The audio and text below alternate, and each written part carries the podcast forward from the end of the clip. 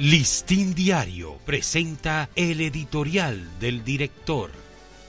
¿Qué tal amigos del Listín Diario? Este es nuestro editorial de hoy, viernes 30 de diciembre. Un centro de tortura y depravaciones.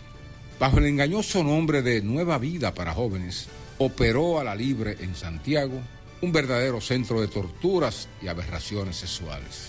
Sus víctimas Jóvenes recluidos allí, disque para rehabilitarlos de sus adicciones, han relatado sobrecogedoras experiencias de abusos corporales y mentales sufridas en esa especie de cárcel clandestina.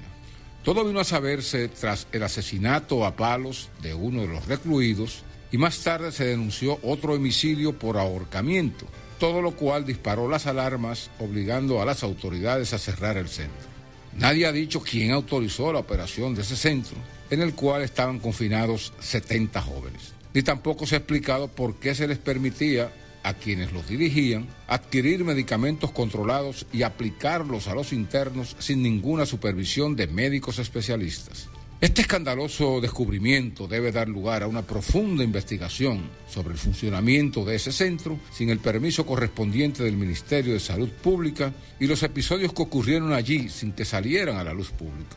También debe ser motivo para que las autoridades inicien una inspección y revisión de todos los demás centros privados que ofrecen terapias o internamientos a personas con adicciones para comprobar si se ajustan a los protocolos correspondientes.